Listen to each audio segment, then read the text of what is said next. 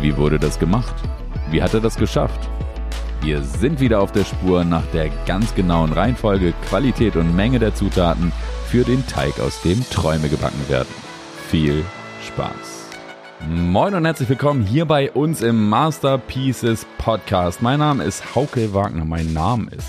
Mein Name ist Hauke Wagner und ich bin hier natürlich nicht alleine, sondern mit dem weltbekannten Yannick. Moin. Moin, Hauke. Und aus dem Süden von Hamburg ist auch Alex dabei. Hallo Alex. Moin. Was wir an dieser Stelle, wenn ihr das da draußen hört, immer noch nicht aufgenommen haben, ist ähm, eine Folge, in der wir uns eigentlich auch mal einfach selber vorstellen. Ähm, das holen wir nach oder ihr habt es auch schon gehört, wenn ihr das hier hört, dann haben wir es in der Zwischenzeit gemacht. Aber zu in diesem Zeitpunkt müssen, müssen Alex, Yannick und Hauke als Namen einfach für sich stehen. Und das Thema, das wir heute bearbeiten wollen, ist das Thema Gewohnheiten. Gewohnheiten, die uns jeden Tag begleiten, die unser Leben bestimmen. Und äh, die große Frage ist, Alex, es war, wessen Idee war das eigentlich? Yannick, Alex? Wer hat das rausgehauen? Einer von euch muss damit jetzt anfangen. Los, gib mal Gas. Ja, dann fange ich doch direkt mal an. Ne? Also ich, äh, Gewohnheiten sind mein Thema und ich hau einfach mal direkt die, die beste Geschichte ever raus, die mir zum Thema Gewohnheiten einfällt. Denn meine erste wirklich einprägsame Gewohnheit, die äh, ist mehr so zufällig passiert. Und zwar früher als kleiner Junge war das Schlimmste für mich, wenn mir übel war. Also finde ich heute immer noch nicht gut, aber als Kind konnte ich damit überhaupt nicht umgehen. Ne? Also Übelkeit war einfach furchtbar. Ähm, und wie es dann so ist, wenn man ein Kind ist, ne, ich habe dann immer gerufen, na, Papa, mir ist übel.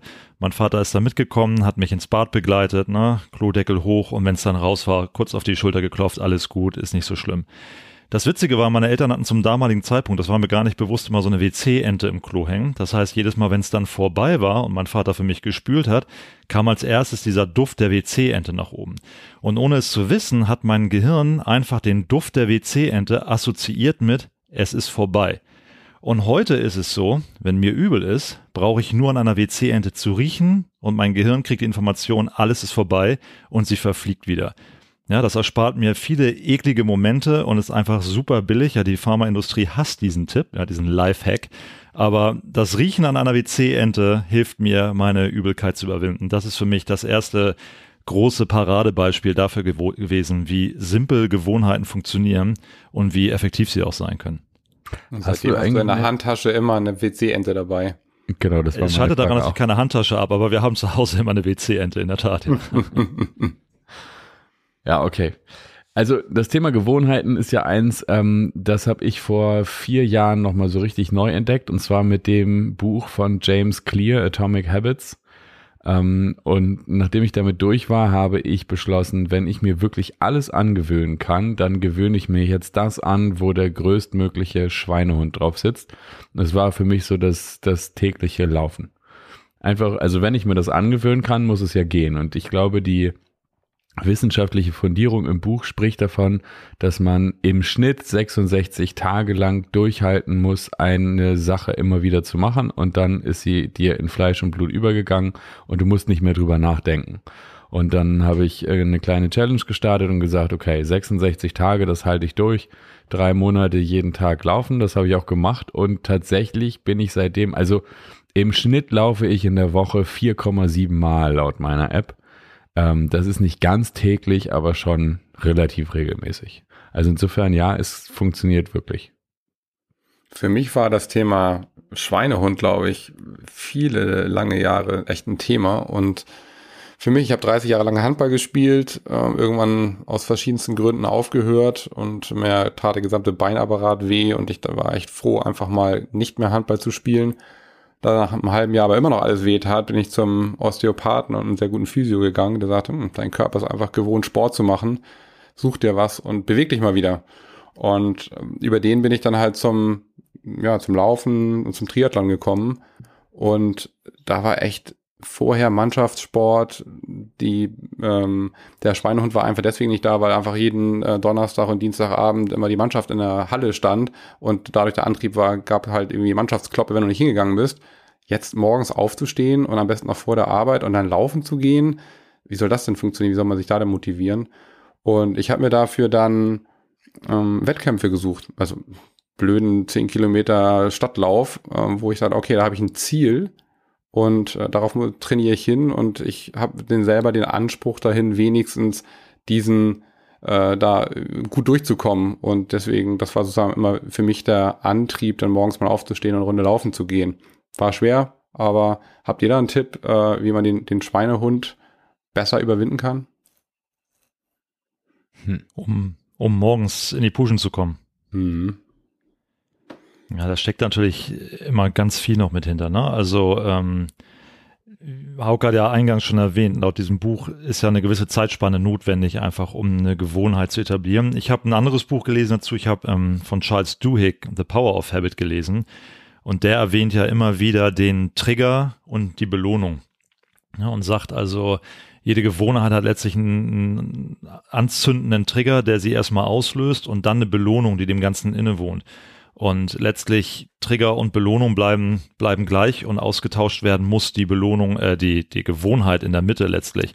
Und das ist ja ein Prozess, der stattfindet und ein Prozess, der auch nicht frei von Fehlern ist. Ne? Also beim Versuch, eine neue Gewohnheit zu etablieren, muss ich natürlich erstmal schauen, ob diese Ersatzgewohnheit, die ich da jetzt reinstecke, auch wirklich diese Belohnung oder eine gleichwertige zur Folge hat, damit das dann am Ende auch wirklich eine Gewohnheit wird, die bleibt. Es kann also durchaus sein, dass wir sehr viel Aufwand in etwas investieren, sei es um das morgendliche Laufen oder die gesunde Ernährung und am Ende aber nicht bei dem gewünschten Ergebnis äh, rauskommen, weil die Belohnung einfach nicht stimmt für mich. Weil ich mich vielleicht nach dem Laufen nicht so gut fühle wie nach der Zigarette oder dem Feierabendbier oder was auch immer jetzt hier ersetzt werden soll. die Frage ist also beim beim inneren Schweinehund dann doch vielleicht morgen lieber die halbe Stunde länger zu liegen und den Snooze-Button nochmal zu drücken. Na, was ist denn die Belohnung, die du da für dich hast und wie kannst du diese Belohnung sozusagen erzeugen, indem du genau das Gegenteil tust, nämlich rauszukommen? Na, und da ist, glaube ich, für jeden immer individuell die Frage danach, ähm, was fühlst du hier eigentlich gerade? Was ist für dich denn da die Belohnung? Und wie könntest du dir vorstellen, die zu ersetzen? Und dann heißt es Trial and Error. Wobei das echt interessant ist. Ich habe in der Zeit, das mache ich inzwischen gar nicht mehr regelmäßig, aber äh, oder nur noch nach so 20 oder 25 Kilometerläufen.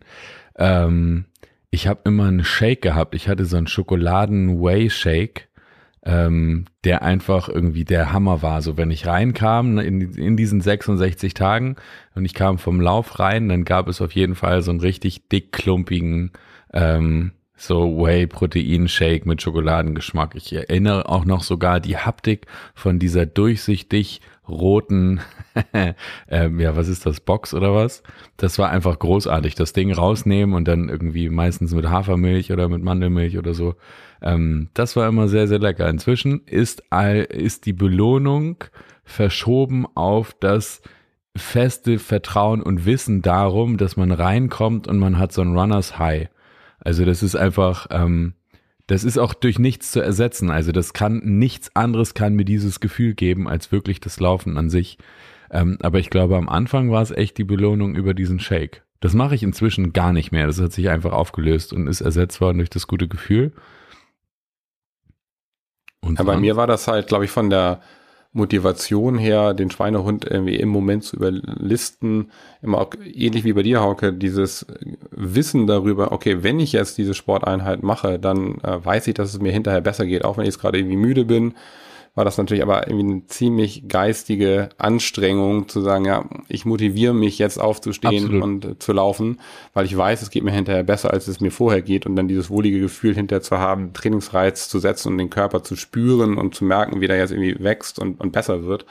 Das war natürlich irgendwie immer für den Moment ganz gut, aber dieses regelmäßige dran zu bleiben, da war, waren für mich diese Volksläufe, also mich irgendwo angemeldet, mich committed zu haben, okay, ich werde dann und dann da etwas tun, dann, äh, das hat mir geholfen, sozusagen, dann wenigstens sagen, okay, dafür muss ich mindestens dreimal die Woche laufen gehen, um irgendwie besser zu werden, um das auch schaffen zu können. Das war für mich dieses Commitment, dieses Ziel zu haben, dieses Warum erstmal. Das ist die Entscheidung, es zu tun. Also ich habe es auch in meine Identität eingebaut und ich habe es erzählt, also vielen Leuten, die es hören wollten und nicht hören wollten, erzählt, dass ich gerade dabei bin, auszuprobieren, ob das funktioniert und wie ich das funktioniere und habe sozusagen dieses, diese, diese Weg von Motivation der öffentlichen Schmach war für mich auch identitätsstiftend im Sinne von, ich könnte jetzt auch nicht gehen, dann müsste ich aber zugeben, dass ich hier die X-Line gerissen habe und es doch nicht ich jeden Tag zu äh, gemacht habe und vielleicht hat es deshalb nicht funktioniert. Also so diese öffentliche Schmach, die ich auf jeden Fall verhindern wollte, war zumindest auch wenn sie wahrscheinlich für mich selber viel größer war, weil alle anderen so sagen, also gefühlt, wie viele Leute kennt ihr, die täglich laufen gehen, das wäre wahrscheinlich für jeden anderen der Normalfall gewesen, so ja klar hält man das 66 Tage nicht durch, aber das wollte ich mir dann nicht geben, so. Das war auf jeden Fall eine Motivation zu sagen, okay, mir tut zwar noch alles weh von gestern, meine Füße schmerzen, die Turnschuhe sind auch noch nass, weil es regnet seit drei Tagen. Aber äh, das Instagram-Bild, ach so, das kann man bei mir auf Instagram auch immer noch sehen, ähm, wenn man bei mir ins Profil guckt. Ich habe in der Zeit sehr viel gepostet und zum Schluss auch äh, ein Foto gemacht, natürlich von dem 66. Tag, ähm, an dem ich es geschafft hatte. Äh, also insofern, ähm, diese öffentliche, das war für mich eine Weg von Motivation, die mir geholfen hat, irgendwie nicht die Bequemlichkeit zu wählen, sondern die Schmach zu verhindern. Das ist auch, glaube ich, noch stärker gewesen als die hinzu äh, dem Milchshake. Also, weil den hätte ich mir auch einfach so machen können. Also ich habe so zwei unterschiedliche Dinge ähm, entdeckt bei mir, die mir besonders geholfen haben, so eine Gewohnheit auch wirklich zu etablieren. Das eine war echt so der Spaß an der Sache einfach. Ne? Manchmal hat man ja auch so einen spielerischen Zugang. Ähm, ich habe damals während meines Studiums viel Schicht gearbeitet und ähm, mir ist aufgefallen, dass ich einfach tagsüber nicht schlafen konnte. Da war mir noch zu viel Action und ich wollte irgendwie Teil dieser Action sein. Und als junger Mensch geht das zwar eine Zeit lang ganz gut, aber irgendwann merkt man dann so, die Augenlider hängen immer tiefer schon an den Mundwinkeln und das kann nicht so gesund sein. Und da habe ich wirklich Freude dabei gehabt, mir was zu überlegen, was ich machen kann, um müde zu werden. Ich habe dann immer heiße Milch mit Honig getrunken, jeden Tag, bevor ich ins Bett gegangen bin, bis dann auch nach einer gewissen Zeit einfach so diese Gewohnheit da war, okay, wenn der gute Mann heiße Milch mit Honig trinkt, dann geht er danach schlafen, also werde ich jetzt müde. Und noch heute, wenn ich dieses Heißgetränk zu mir nehme, ist danach mit mir nicht mehr viel anzufangen.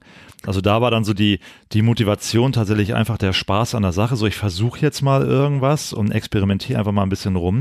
Da war dann auch keine Angst, die irgendwie limitieren konnte. Ne? Also ich glaube, ganz oft limitieren wir uns auch mit einer Erwartungshaltung selbst, was dann auch zum Scheitern verurteilen kann. Aber die Limitation hatte ich da nicht.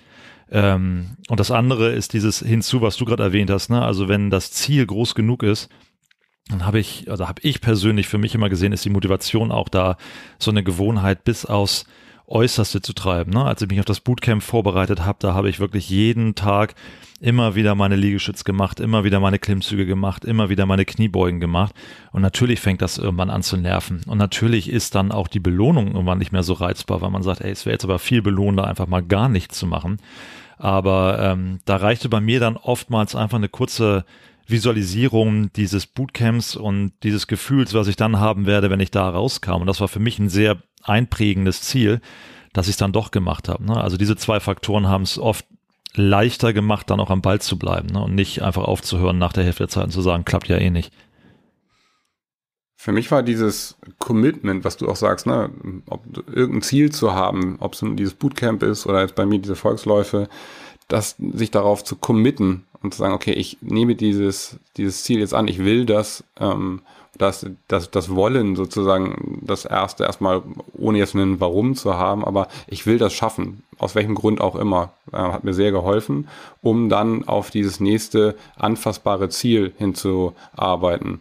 Und was ich gemerkt habe, wir beim allerersten Mal, dass ich mal nach einem Trainingsplan gearbeitet habe, beim, beim Marathon, ich erinnere mich an die ersten Läufe, wo ich so, äh, man kann da so errechnen, äh, welche von deinem Fitnesslevel auf welche Zielzeit kann man denn erreichen.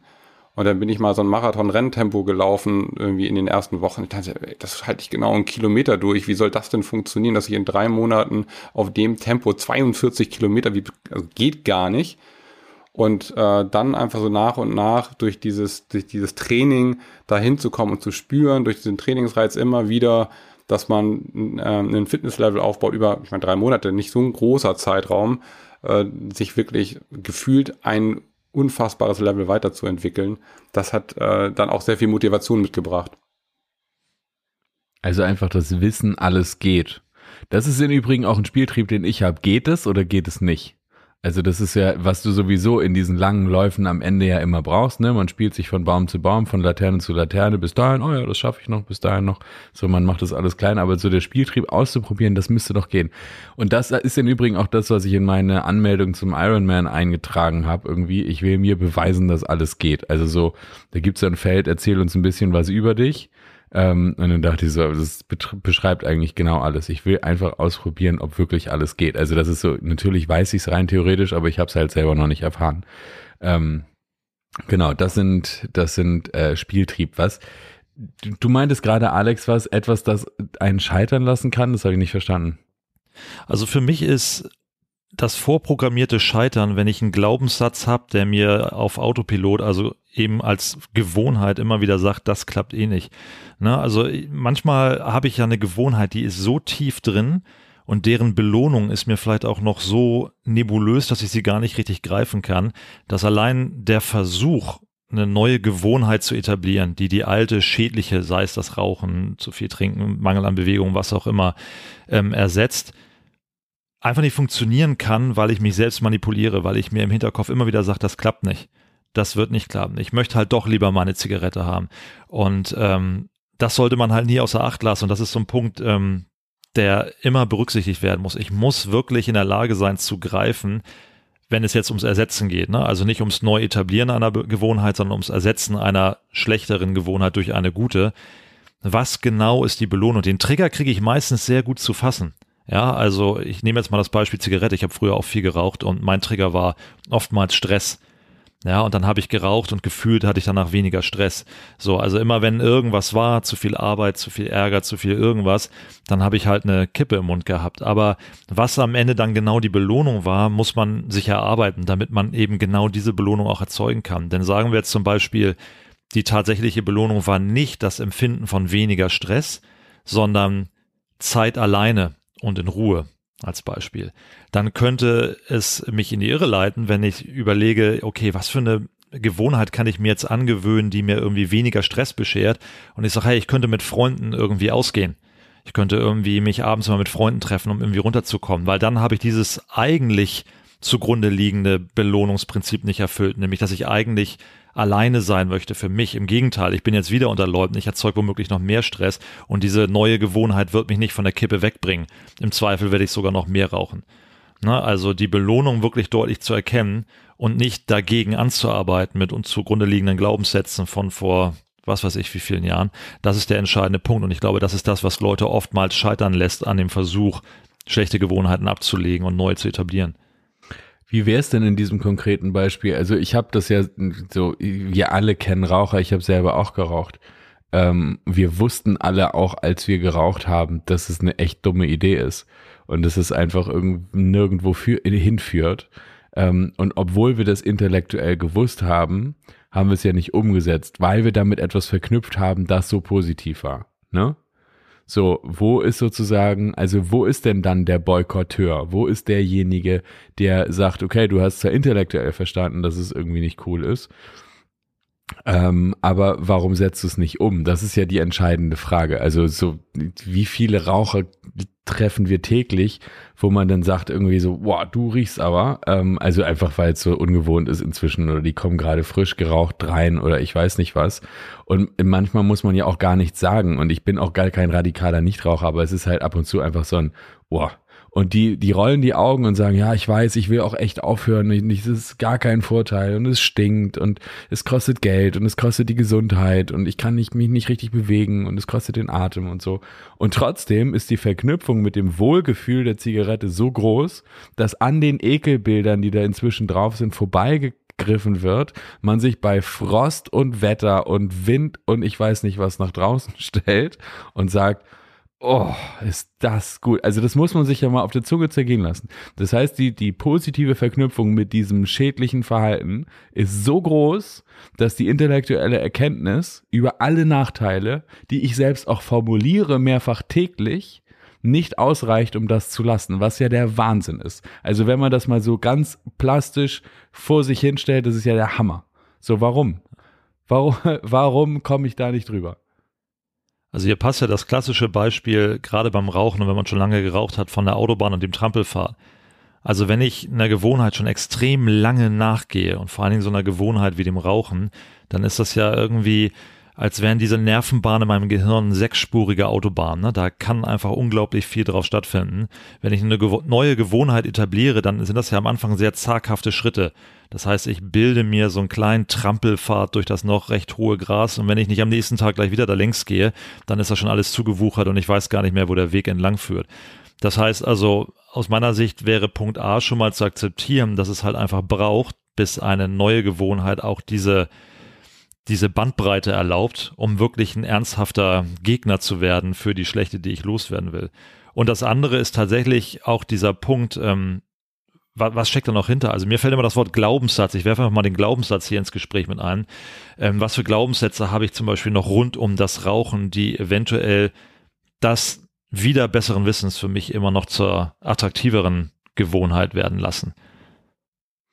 Zum Thema Glaubenssatz, weil wir ja, also wir haben ja auch zu dritt ewig lange auf dem Glauben rumgeritten. Über Wochen und Monate haben wir uns das Hirn zermartert. Eine sehr, sehr, für mich sehr wirksame Erklärung für das Thema Glauben, die ich gefunden habe, ist, dass mein Glaube bestimmt wird durch Dinge, die ich meine über die Welt zu wissen und die ich mit Sicherheit erwarte. Also das sind sozusagen Erfahrungen, die ich gemacht habe, die mir Sicherheit geben, dass sie eintreffen, wenn bestimmte Dinge passieren. Also im Beispiel Zigarette wäre das, ich erwarte eine Entspannung, so wie du beschrieben hast. Ne? Ich bin in Stress, irgendwie ich rauche eine, bin weniger gestresst, was natürlich körperlich totaler Bullshit ist, aber zumindest mal, ich fühle mich gestresst, ich rauche eine Zigarette, ich bin entstresst. Und diese feste Erwartung, die ich habe, ist der Glaubenssatz. So, und dieser Glaubenssatz ist dann offensichtlich so fett wie eine, wie eine sechsspurige Autobahn oder so. Aber diese Erwartung ist so ausgeprägt, dass es ja am Ende auch so ist. Und das ist ja auch etwas, was wir in der Placebo-Forschung feststellen, was so interessant ist, dass die Erwartungshaltung an einen Zustand durch etwas, den ich aus, also durch den, den, den ich auslösen kann, durch etwas, das ich tue, am Ende sich auch einstellt. Es macht ja keinen Sinn, dass du an der WC-Ente riechst und dann ist dir nicht mehr übel aber die Erwartungshaltung, die du ausprägst in diesem Glaubenssatz, den du sogar intellektuell belächeln kannst, den du sogar rausstellen kannst als Joke, so ey, guckt euch das an, so funktionieren Gewohnheiten und trotzdem funktioniert das Ding noch, ähm, das ist schon auch interessant. Insofern ja. ist, wäre ja die Frage, also das ist vielleicht ein bisschen weitgehend, aber kann es die gesunde Zigarette geben, wenn ich davon überzeugt bin, dass es gesund ist?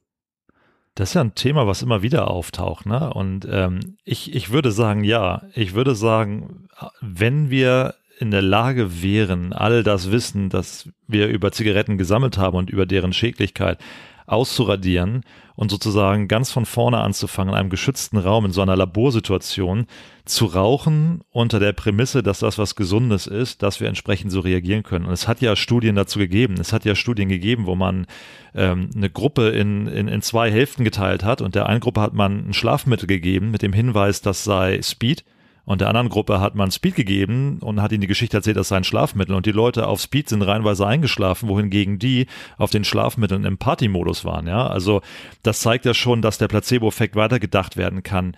Weg von, okay, dieser Mentos hier hilft gegen Kopfschmerzen hin zu, wir haben hier eine tatsächliche Wirkung und wir drehen die einfach um. Äh, also das ist kein Plädoyer für die Zigarette, weil ich glaube, wir werden unser Gehirn nicht auf diesen Zustand zurückbringen können. Aber theoretisch meine Meinung ist, wäre das denkbar, die gesunde Kippe zu rauchen. Haben wir die Studie irgendwo? Ähm, ich müsste sie mal raussuchen, aber sollte kein Problem sein, die zu finden und zur Verfügung zu stellen. Ah, okay, dann hauen wir die mal in die Show Notes. Wir haben schon so oft darüber gesprochen und jedes Mal denke ich so, wo ist die nochmal? Genau. Und ich habe noch eine andere Sache, die möchte ich noch hinzufügen, einfach mal zur Diskussion, weil das könnte ganz spannend sein, weil für mich gibt es bei einer Gewohnheit noch eine weitere Komponente, die bei bestimmten Gewohnheiten vielleicht sogar noch über der Belohnung steht oder eine weitere Belohnung darstellt. Wenn ich an meine alten Rauchertage zurückdenke und über die Belohnung nachdenke, dann denke ich auch immer an meine Role Models nach. Ja, weil ich habe damals mit dem Rauchen angefangen als Teenager. Dann habe ich mal wieder aufgehört, dann habe ich wieder weitergemacht und da war ich nicht oft gestresst. Sagen wir mal ehrlich, ja. Also ich äh, hatte nicht so den Stress als Teenager. Nicht, nicht vergleichbar mit dem, was wir heute so kennen, wenn er gefühlt auch größer war. Und Wobei natürlich Stress sehr subjektiv ist, ne? Also das du ist kannst auch im Paradies gestresst sein, so. Auf also, jeden um Fall. eine Lanze für dein jugendliches Ich zu brechen. Ich glaube, das Gefühl war damals schon echt hart gestresst. Es war da, aber die Motivation war ganz eindeutig. Ich wollte so cool sein wie Bruce Willis in Stirb langsam. Ja, am liebsten hätte ich mir auch in so einem Luftabzugsschacht mit einem weißen Unterhemd die Kippe angezündet und dann Yippie Schweinebacke gerufen. Ja, nun hatte ich selten äh, solche Situationen, Gott sei Dank, aber ein Aspekt war für mich auch, dass während ich geraucht habe, ich einfach Bruce Willis war. Ich war John McClane für den Zeitpunkt meiner Zigarette. Und ähm, über diese Belohnung habe ich nie nachgedacht. Und wenn wir jetzt das Beispiel des Laufens nehmen und sagen, okay, ich ersetze die Kippe durchs Joggen, dann habe ich vielleicht die Belohnung des weniger Gestresstseins am Ende auch vom Laufen. Aber ich habe John McLean nie joggen gesehen. Ja, also dieser, dieser Aspekt der Coolness war weg. Und das kann mitunter vielleicht auch eine Rolle spielen, warum solche alten Gewohnheiten noch hartnäckiger sind, weil da unglaublich viele Facetten mit reinspielen. Ne? Oder was meint ihr dazu? Ich, äh, ich würde mal was, was ergänzen, also in, im Sinne von dieses, diese mentale Stärke, die es ja braucht, die man ausarbeiten muss, um aus, da eine Gewohnheit draus zu machen, damit das überhaupt zum normalen Zustand wird. Ich habe immer sehr arrogant, ich habe das Glück gehabt, nie geraucht, wirklich geraucht zu haben, immer nie in meinem Leben bisher eine Schachtel Kippen äh, gekauft, auch wenn ich hier die eine oder andere mal natürlich probiert habe. Aber ich war immer der festen, arroganten Meinung, ach, Rauchen, das ist ja keine, keine wirkliche Droge, keine Abhängigkeit, die man, damit kann doch jeder von heute auf morgen aufhören. Und ich hatte dann, ähm, als wir Kinder bekommen haben, bin ich mit meiner Frau gemeinsam schwanger geworden, gab gutes Essen und äh, wenig Sport und äh, war mit meiner ähm, meinem körperlichen Zustand immer so gar nicht mehr irgendwie einverstanden und wollte unbedingt abnehmen und habe mir einfach aus der aus dem Glauben, aus der Überzeugung heraus, man kann einfach mit einer mentalen Entscheidung nicht mehr rauchen zu wollen, auch einfach zu sagen, ja, ich äh, esse ab heute kein Industriezucker mehr, ähm, um halt einen wichtigen Teil an Kalorienzufuhr, den ich äh, definitiv hatte, einfach mal abzustellen. Und habe einfach in, der, in dem Moment für mich selber entschieden, ich esse kein Industriezucker mehr. Und das habe ich, glaube ich, ein Jahr lang komplett durchgezogen und erstmal festgestellt, wo denn überall erstens Industriezucker drin ist und zweitens, dass es alleine schon äh, in der Agentur äh, fast jeden zweiten Tag irgendjemand Kuchen mitgebracht hat und Kekse sowieso immer überall rumstehen. Ähm, die Frage ist sozusagen, wie schafft man, wie kommt man dahin? War das meine Überzeugung ähm, aus dieser Arroganz heraus? Das, das muss ja gehen. Also ich habe es bewiesen, mir selber bewiesen, dass es geht. Wo kam das her? Ja, aus der Identität, oder? Es gibt doch diesen, diesen, diese Dokumentation. Ich gucke gerade parallel ähm, auf Netflix, glaube ich, wie heißt die Vegan Power oder so? Nee, Game Changers. Game genau, Changers, die heißt ja. Game Changers. Und ich, ähm, also für alle, die, die es noch nicht gesehen haben, unbedingt angucken. Das ist halt eine ähm, Dokumentation, die für mich vor allen Dingen deshalb so wahnsinnig funktioniert, weil sie halt Identitäten schafft. Also ich glaube, diese Dokumentation, äh, der, wo es ja darum geht, wie, wie kräftig und geil man sein kann als Veganer, ähm, die macht genau das, was äh, Bruce Willis mit Alex gemacht hat, nämlich Identitäten zu stiften.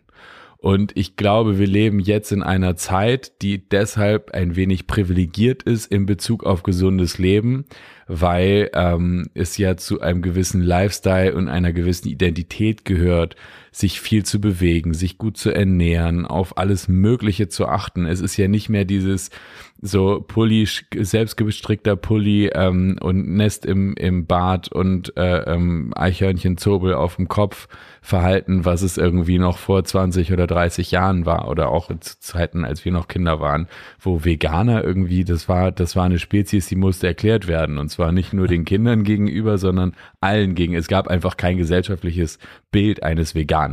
So, das führt natürlich jetzt auf der anderen Seite im Moment auch so ein bisschen zu einer Überzeichnung, ne? so gemäß dem Motto, woran erkennt man einen Veganer?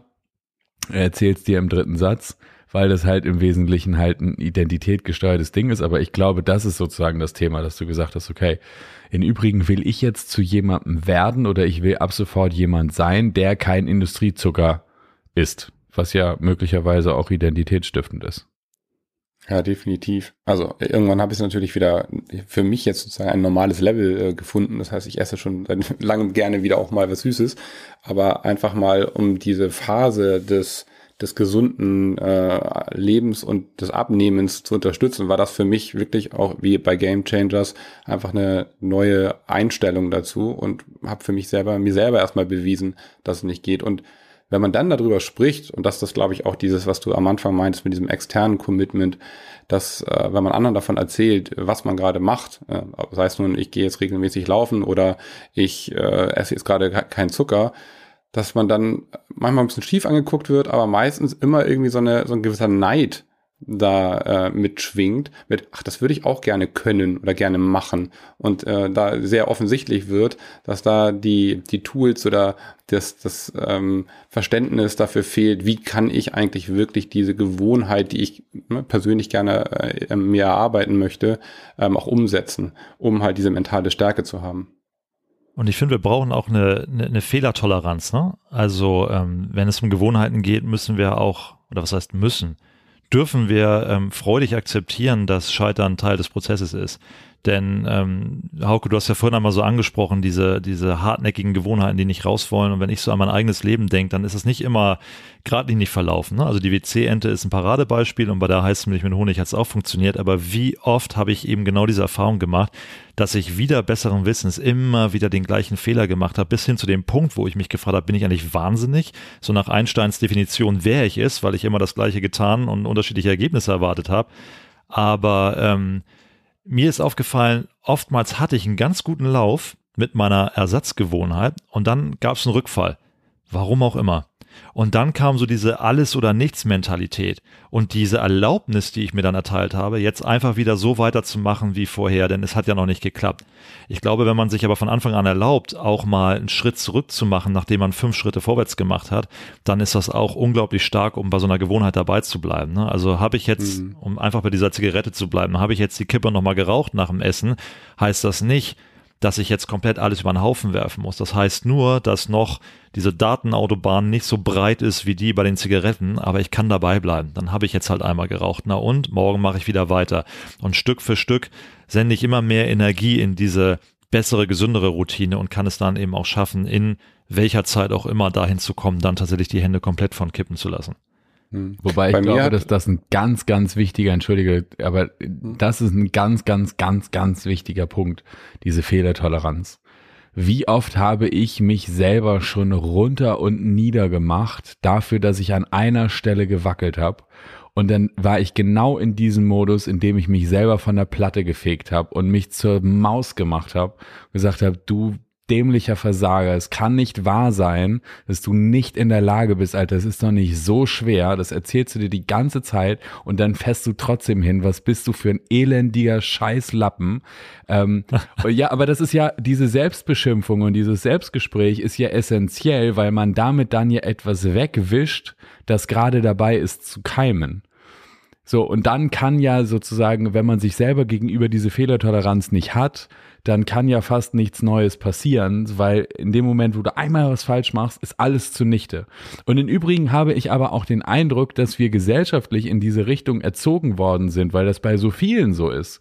So nach dem Motto, jetzt habe ich einen Fehler gemacht also überhaupt diese Fehlertoleranz nicht nur sich selber gegenüber, sondern allen anderen gegenüber. So im Dienstleistungsvertrag haben wir das ja sogar inzwischen gesetzlich verankern müssen, dass ein Dienstleister, der nicht zur Zufriedenheit des Auftraggebers leistet, die gesetzliche Möglichkeit zur Nachbesserung bekommt. Offensichtlich war das mal ein Thema, ansonsten müsste man sowas ja im Vertragsrecht nicht verankern. Aber das ist, das ist ein ganz wichtiger Punkt. Ich finde, den kann man nicht genug stressen, dass man diese Gnade und diese Selbstliebe sich selbst gegenüber unbedingt etablieren muss, um also nicht nur eine Selbstwertschätzung zu entwickeln, sondern auch einem neuen zarten Pflänzchen die Chance zu geben, irgendwie stärker zu werden, um es nicht gleich wieder mit Strunk und Wurzel auszureißen in dem Moment, wo einmal etwas nicht perfekt ist. Es ist so, Vielleicht sollten wir da eine ganze Folge zu machen. Selbstliebe und Fehlertoleranz sich selbst gegenüber im Selbstgespräch. Das ist ja der entscheidende Punkt. Ja, ich glaube, da geht es wirklich um das Vertrauen in sich selber und sich zugestehen, zu scheitern oder auch ne, in, in, kleinen Schritten voranzugehen.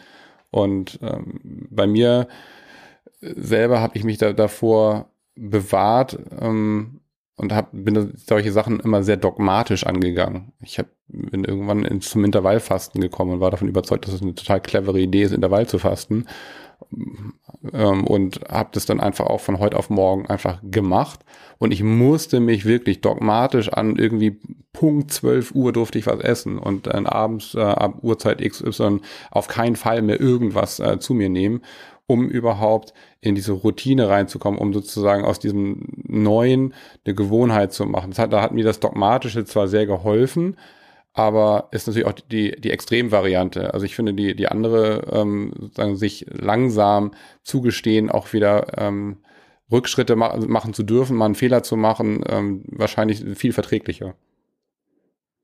Also ich mache auch Intervallfasten. Ich faste immer zwischen zwei Mahlzeiten und ich fahre damit unglaublich große Erfolge ein. Das ist die alte Nichtrauchergeschichte, ne? Ich bin Nichtraucher immer zwischen zwei Zigaretten. Aber der, der, der ähm, Punkt ist ganz spannend, weil, wo wir gerade über das Essen reden, ich glaube, ich habe hier den Beweis dafür, Hauke, dass das ähm, hinhaut mit dem mit der gesunden Zigarette, denn ich bin groß geworden mit dem Glaubenssatz, ich war immer sehr dünn, ja, als Teenager habe ich auf die Körpergröße 1,98 Meter, 66 Kilo gewogen und ich habe gegessen. Ähm, und alle, alle Leute, meine Eltern, meine Freunde, meine Partnerin haben immer gesagt, du kannst essen, was du willst, du nimmst nichts zu. Und diesen Satz, du kannst essen, was du willst und du nimmst nicht zu, den habe ich über Jahre gehört und ich habe ihn nicht bewertet. Ja, ich habe auch keinen Arzt gefragt oder sowas. Der ist einfach rein und irgendwo im Gehirn abgelegt worden. Und ich sag's euch, wie es ist. Ich nehme nicht zu und ich kann wirklich essen, was ich will. Ja, also um zuzunehmen, muss ich wirklich reinhauen. Und wir reden hier nicht von mal eine ähm, Schokolade zum Abendbrot. Ich rede von, ich muss mir die Tüte Dominosteine direkt im Bett noch reinhauen, damit auch ja keine Bewegung darauf folgt. Und dann kann ich so langsam ein bisschen zunehmen. Jetzt könnte man natürlich sagen, das Ganze kann andere medizinische Ursachen haben, aber es ist schon auffällig, dass dieser Glaubenssatz in mir sehr stark ist. Und das habe ich immer so als Motivation mitgenommen, zu sagen, hey, ich achte schon auf meine Ernährung, aber ich muss mir da auch keinen Stress machen. Und hier hat es mir geholfen, dadurch auch eine gewisse Fehlertoleranz zu entwickeln, weil was soll schon groß passieren? und das müssen wir uns bewusst machen. Dieser Fatalismus muss weg, dass ein Fehler immer schon gleich die den totalen Rückschritt bedeutet. Und ich ziehe immer unglaublich gern Parallelen zur Kindererziehung. Ähm, und ich erinnere mich immer gern dran zurück, als mein Luther das Gehen gelernt hat. Ja, der ist dann, dann hat er erst gekrabbelt, kennt ihr ja auch, ne? Und irgendwann, Mama hält ihn fest, so, und dann heißt es Attacke, Lauf auf Papa zu. Und natürlich beim ersten Mal hat er sich da länger nach hingelegt. Und ich stelle mir dann immer vor, ich hätte damals so zu ihm gesprochen, wie ich beim Scheitern früher oft zu mir selbst gesprochen habe. Dann hätte ich sowas gesagt wie, bleib lieben, du Lappen, du lernst es eh nicht mehr. Würde aber kein Mensch tun, ja. Keiner würde das zu seinem Kind sagen, sondern man sagt, hey, steh wieder auf, alles nicht so schlimm, wir probieren es gleich nochmal. Frage ist also, warum sind wir immer so unglaublich streng zu uns selbst? Ne? Und das abzulegen, ist die große Kunst, um Gewohnheiten echt, ja, mit großen Erfolgsaussichten nach vorne zu treiben. Wobei sich nun mal die Frage stellt, wie werde ich dann ein wenig gnädiger zu mir? Also die Frage formuliere ich auch äh, aus durchaus mit selbst oder mit eigenem Interesse ähm, und Eigennutz äh, ich finde es, also ich habe einen Glaubenssatz etabliert, der da heißt, es gibt immer eine Lösung. Und wenn jetzt hier irgendwie eine Sache nicht funktioniert, dann weiß ich auf jeden Fall ganz sicher, dass das so nicht klappt. So, das ist ja auch schon mal gut. Also so kommt man ja so ein bisschen aus dieser Schleife raus und dann, ähm, okay, dann, dann versuchen wir noch einen neuen Weg. Aber ähm, dass man hart zu sich selber ist, äh, finde ich schon schwer ganz abzustellen, ehrlicherweise. Und ohne dass jetzt die Fehlersuche wahnsinnig viel Sinn macht, ähm, ich weiß nicht ganz genau, wo es herkommt, aber wie stelle ich es denn wieder ab? Also wie bin ich denn nett zu mir? Wie bin ich denn großzügig mit mir und wertschätzend und, und sag auch, hey, komm, Hauke, das war jetzt irgendwie nicht das, was wir wollten, aber es ist auch kein Weltuntergang. Komm, Jung, nehm dich an die Hand. Also ich nehme mich an die Hand und dann wollen wir sehen, wir finden schon einen Weg. Also wie denn?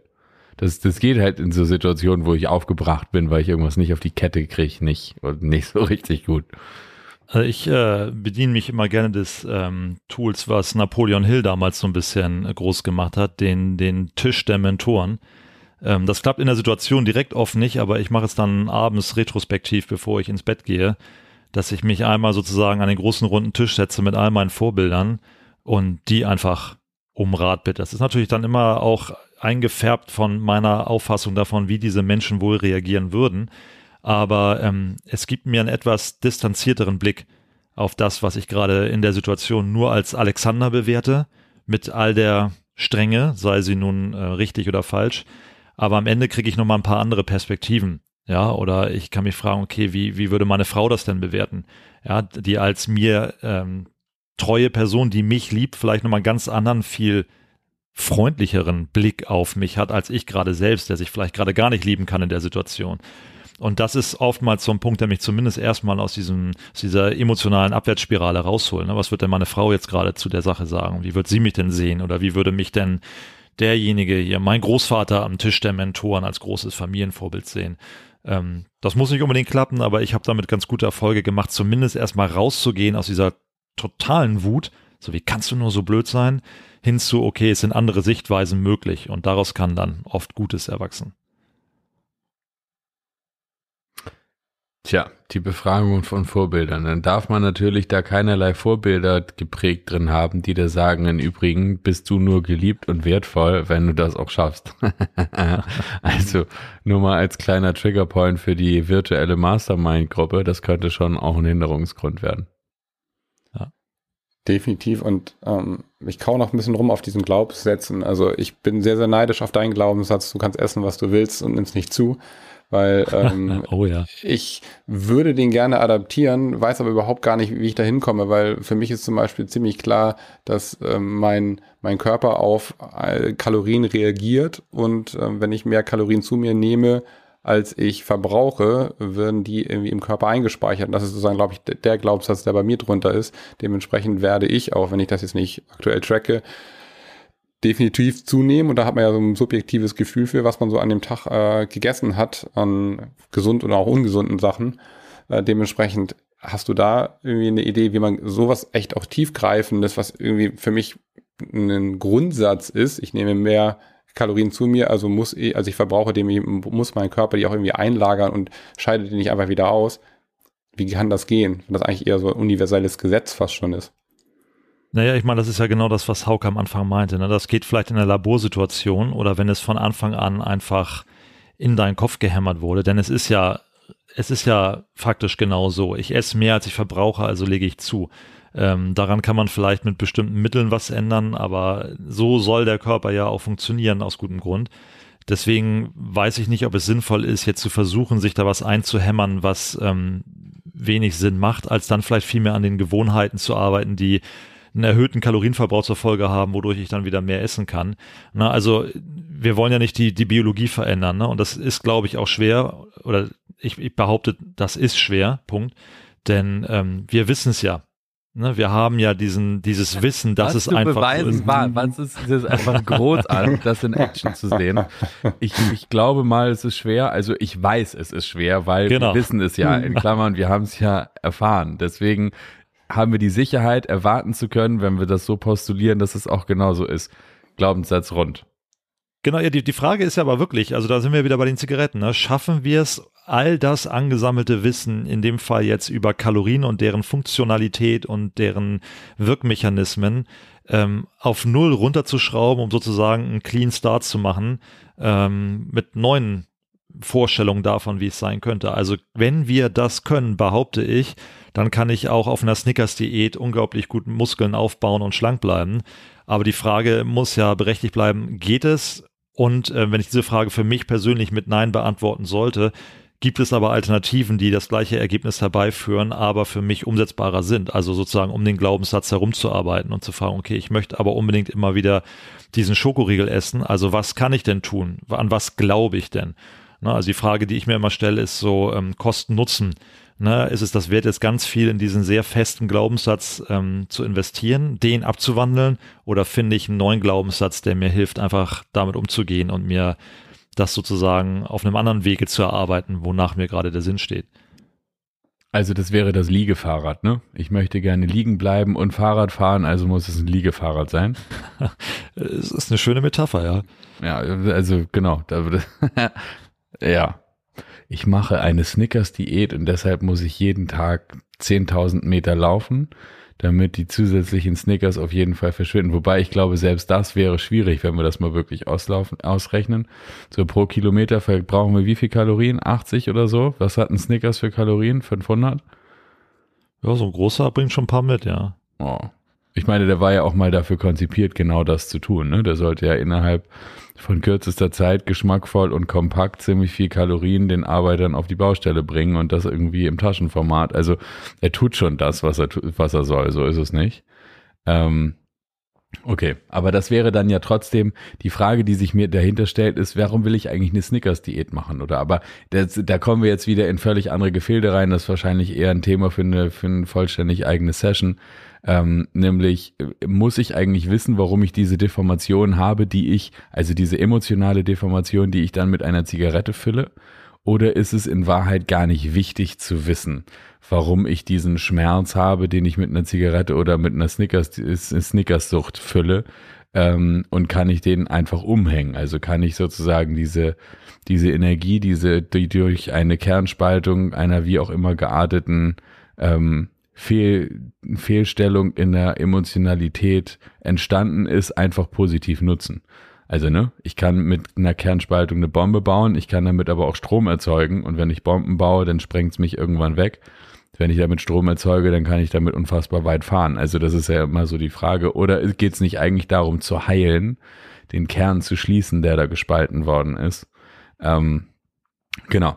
Das wäre jetzt so die Frage. Also bist du nach dem Laufen süchtig? Ist ja die Frage, die sich anschließt. So, also bei mir ist, gibt es einen sehr starken Zusammenhang zwischen ich werde auf gar keinen Fall rauchen, weil ich laufe also dieses Laufen ist für mich so wertvoll, dass Rauchen einfach gar nicht in Frage kommt.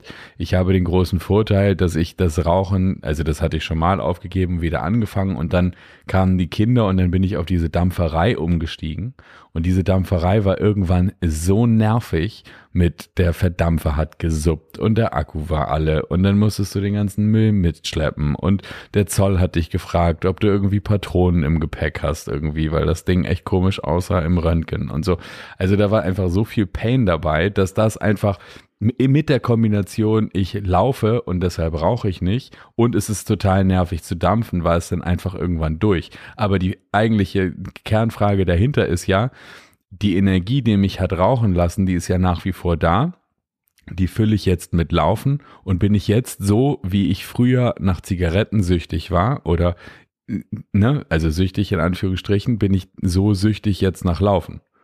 Also habe ich sozusagen mit einer grundsätzlich wie auch immer gearteten Fehlstellung, also nach Freud irgendwie dann die ähm, orale Phase, die irgendwelche, ich weiß nicht wie, nicht integrierten Themen hat, die ich mit einer Zigarette fülle, die fülle ich jetzt halt mit dem Laufen. Frage, also weiß ich nicht. Ist es wichtig, das zu wissen oder ist es einfach egal, dass man sagt, okay, du hast halt echt einen Knall, aber rauch doch mal nicht, sondern lauf doch mal. Ich glaube, das ist eine gute Frage, ne? Und ich weiß gar nicht, ob die so einfach zu beantworten ist. Ähm, der Grund, warum ich glaube, dass es eine gute Frage ist, ist die, dass ähm, man sich ja so ein bisschen wappnen muss auf eine Zeit, wo man vielleicht nicht laufen kann. Ja, also man stelle sich vor, du läufst und du brichst dir das Bein und kannst jetzt erstmal sechs Monate nichts mehr machen. Was passiert denn jetzt, wenn du dieser, nennen wir es mal, Sucht nicht mehr frönen kannst? Wenn es dich dann natürlich zurück in die Fänge der Zigarette bringt oder irgendeiner anderen schlechten Gewohnheit, dann ist natürlich die Frage berechtigt ähm, und bietet Spielraum, um vorher schon sich zu überlegen, was mache ich denn, wenn ich nicht mehr laufen kann. Ich glaube aber tatsächlich, dass es ähm, nicht so ist. Also in dem Fall, dass du dann wieder mit Rauchen anfangen würdest, weil gute Gewohnheiten ja auch andere gute Gewohnheiten anziehen. Das heißt sozusagen, dieses Set an guten Gewohnheiten, was du jetzt etabliert hast, ist so groß, dass es das auffangen kann. Und dass du allein schon durch diesen inneren Trieb das Sportler sein, das gesund sein, das leistungsstark sein, das wachsen wollen, ein, ein, ein großen, ein großes Toolkit an Gewohnheiten hast, was dich nicht wieder rauchen lässt.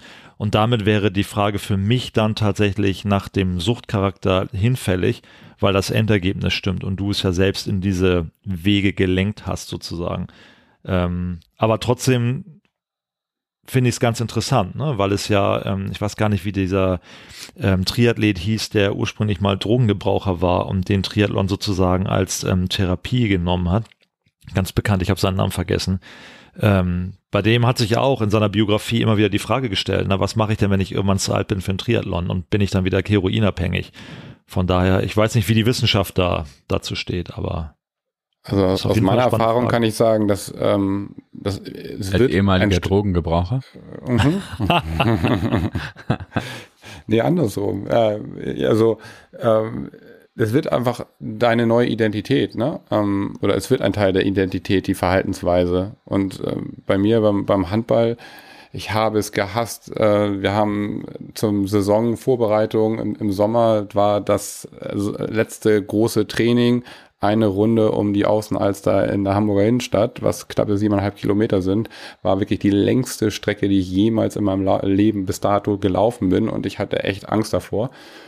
Und heute, wenn ich, ich war heute Morgen irgendwie laufen, ganz entspannten Lauf, zwölfeinhalb Kilometer ist irgendwie so die Standardstrecke, so, also ne, komplett sich geändert, ähm, rein von der, von der Einstellung her dazu. Und ich glaube, dass das, was, was ihr sagt, dieses, es zieht andere Gewohnheiten an. Als Handballer, wir haben ähm, nach dem Training, nach jedem Spiel gab es eine Kiste Bier unter der Dusche und das war wirklich ein Genuss und auch, auch danach. Ähm, durch irgendwann kam durch, durch längeres Training ähm, äh, Richtung Ironman war das dann irgendwann so, ja, Alkohol tut dem Training nicht gut, also auch wieder einen Glaubenssatz entwickelt. Ich sage, okay, wenn ich jetzt so, so stark und so hart trainiere und ich hinterher irgendwie ein Bier trinke, dann macht es den Trainingseffekt gefühlt, also von mir rein äh, mental, wieder kaputt. Dementsprechend habe ich gesagt, okay, für diese Zeit des Ironman-Trainings, was ein Dreivierteljahr war, habe ich einfach auf Alkohol verzichtet. Und hinterher war es immer noch dieser Glaubenssatz, okay, wenn ich Alkohol trinke, tut es meinem Körper nicht gut. Schlechterer Schlaf, mir geht's morgen, morgen bin ich nicht so fit, ähm, macht mein Trainingseffekt irgendwie, beeinflusst das. Und seitdem trinke ich so gut wie kein Alkohol mehr. Nicht, dass ich vorher mir gesagt habe, ich will jetzt weniger Alkohol trinken, sondern es ist eher so ein Side-Effekt gewesen. Okay, das ist der Moment, in dem diese Episode zu Ende ist. äh, wir danken herzlich fürs Zuhören.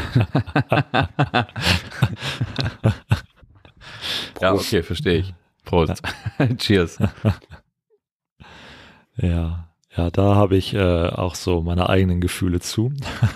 ja, nee, ist ja wunderbar, aber es ist ja einfach irgendwie, okay, das ist sozusagen, es wird eingebettet in andere neue. Ich habe jetzt ganz aktuell, man hört es noch ein bisschen, ich habe dieses Stimmupdate zu der Sexy Voice äh, durch eine kleine Erkältung, die immer mal wieder kommt, äh, seit zwei Wochen. Und ich bin seit zwei Wochen, also ich habe es immer mal wieder probiert, so einen kleinen irgendwie 10 Kilometer Lauf oder so. Also nichts Dolles, auch nicht schnell, einfach nur mal zu probieren, ob es wieder geht. Und dann wurde es hinterher wieder schlimmer mit der Stimme. Ähm, aber in der Zeit bin ich fast nicht gelaufen und ich kann reporten, ich habe auch nicht geraucht. Also insofern ähm, hast du wohl recht, dass da irgendwie sich was verändert, aber es ist ja trotzdem ähm, die dahinterliegende Energie, ist ja trotzdem dann neu genutzt. Das ist ja interessant. Also man kann sozusagen offensichtlich so ein Grundset an Energie, das man hat, kann man positiv nutzen, wenn man sich die richtigen Gewohnheiten schafft. So. Also fangen wir an mit Gewohnheiten, indem wir uns lang genug mit Willenskraft etwas abverlangen, so lange bis es zum Automatismus wird. Und das wird dann äh, andere Dinge nach sich ziehen. Dieses andere Dinge nach sich ziehen oder andere Gewohnheiten nach sich ziehen, finde ich im Übrigen extrem interessant. Warum ist das eigentlich so? Naja, das ist ja dieses ähm, Identitätsstiftende. Ne? Also es gibt ja den schönen Spruch, fake it till you make it. Ich habe den immer ähm, für mich umgepolt in fake it till you become it. Ähm, wenn wir also zu etwas werden, das wir werden wollen, dann äh, fangen wir mit einer Gewohnheit an, von der wir wissen, die passt zu diesem Charakter. Ja, und früher oder später, wenn wir jetzt zum Beispiel das Sportliche einfach nehmen, dann merken wir, okay, wenn ich diesen oder jenen Sport treibe, dann brauche ich aber auch eine angepasste Ernährung. Und ich bin jetzt schon drin, der, der Sport lauf, läuft schon halbwegs auf Autopilot und ich fange so ein bisschen an, mich mit der Ernährung zu befassen und, und sage vielleicht, okay, ich sorge nach dem Krafttraining für meinen Proteinshake oder ich sorge dafür, dass ich morgens nach dem Aufstehen erstmal reichlich Wasser getrunken habe. Oder ich schränke vielleicht wirklich einfach den Alkoholkonsum ein bisschen an. Ich muss ihn ja nicht komplett aufhören, aber ich entscheide vielleicht für mich, dass ich ihn einschränken will. So, und dann merke ich, dass damit Erfolge einhergehen und ich habe sofort dieses positive Feedback und schon bin ich in einer neuen Gewohnheit, die die andere begleitet und dann merke ich irgendwann mal, oh, du hast letzte Nacht so gut geschlafen und hast ein richtig geiles Workout absolviert. Scheinbar ist Schlaf doch ganz wichtig. Ich versuche mal ein bisschen früher pennen zu gehen, weil das war ein super Gefühl.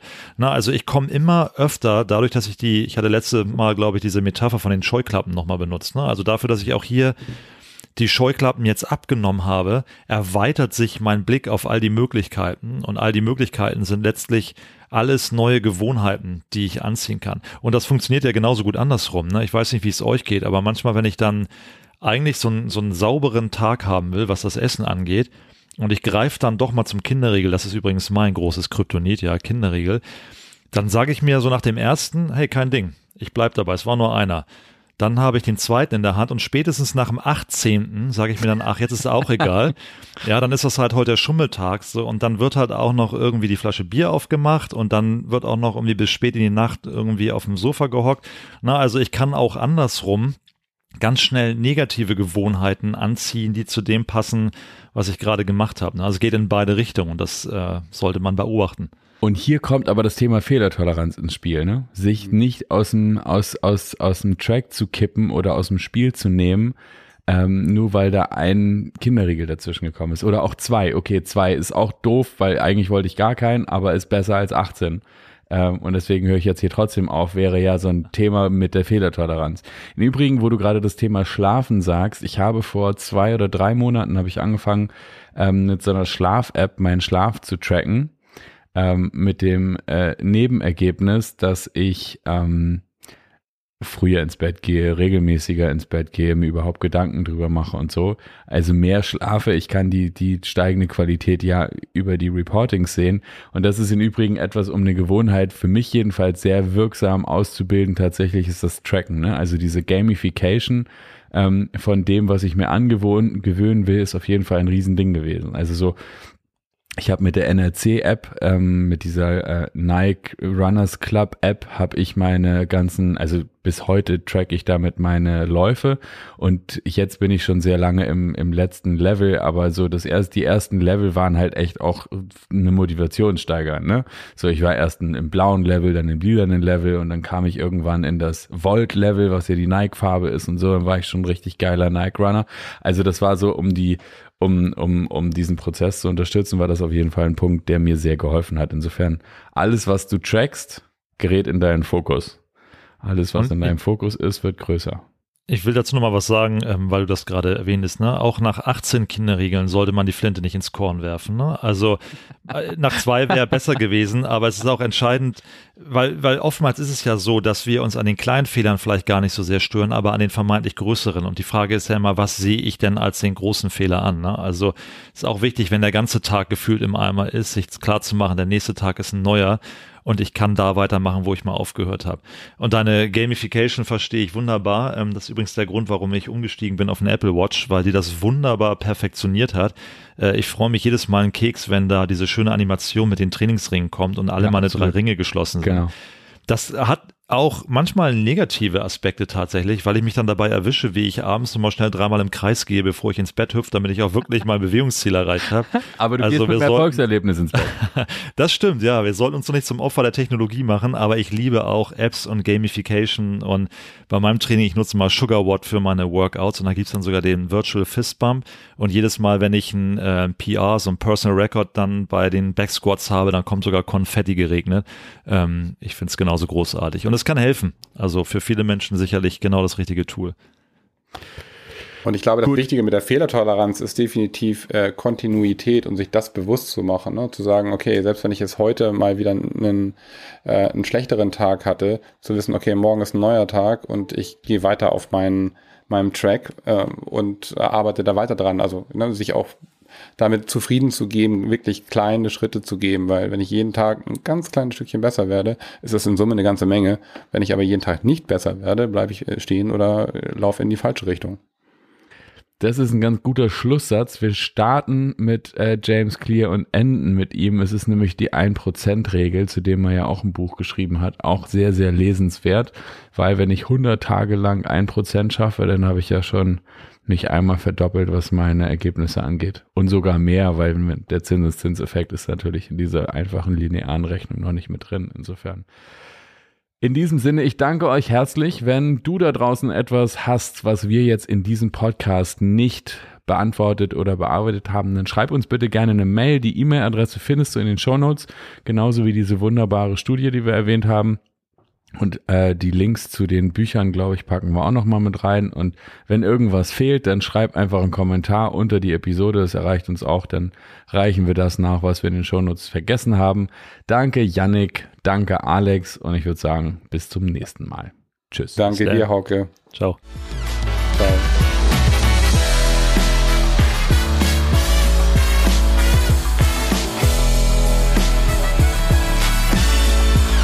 Wir hoffen natürlich, dass auch für dich wieder ganz viel dabei war. Wenn du eine Frage hast oder eine Anregung, dann schreib uns bitte gerne eine E-Mail an die E-Mail-Adresse, die du in den Shownotes findest. Und vergiss nicht, unseren Podcast zu abonnieren, damit du auch zukünftig keine Episode verpasst. Wir freuen uns auf dich das nächste Mal.